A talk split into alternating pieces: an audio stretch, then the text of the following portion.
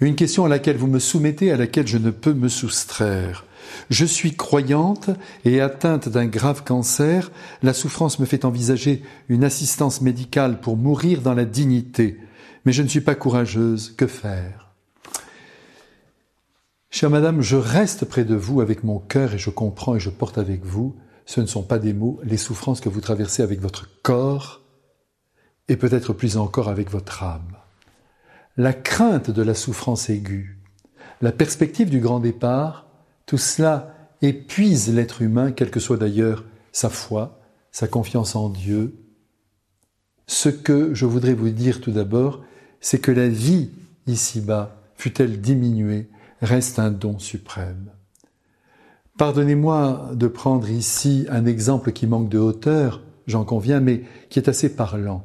Lorsque nous terminons une bouteille d'une liqueur extrêmement précieuse qui a 100 ans d'âge, on prend soin de tenir la bouteille à la verticale au-dessus du verre pour ne pas perdre une seule goutte de cette merveille qui a maturé lentement. Eh bien, je crois que pour la vie, il en est de même. Jusqu'à la dernière goutte, jusqu'au dernier souffle, jusqu'à la dernière seconde, jusqu'à la dernière parole, la vie doit battre car elle est encore vecteur de sens, j'oserais presque dire de joie pour tous, pour la personne malade comme pour son entourage. Au fond, je le dis mal, mais je le dis, rien ne presse pour entrer dans la mort et l'univers de Dieu. À l'heure où je vous parle, des enfants condamnés luttent à l'hôpital pour vivre un jour de plus. Leur témoignage doit nous ouvrir au courage face à la mort inéluctable. La médecine permet aujourd'hui, grâce à Dieu, de soulager les souffrances les plus denses et permet ainsi à chacun de poursuivre le chemin jusqu'à la dernière seconde, car il y a peut-être encore une parole à donner, un pardon à accorder, que sais-je, un sourire à offrir.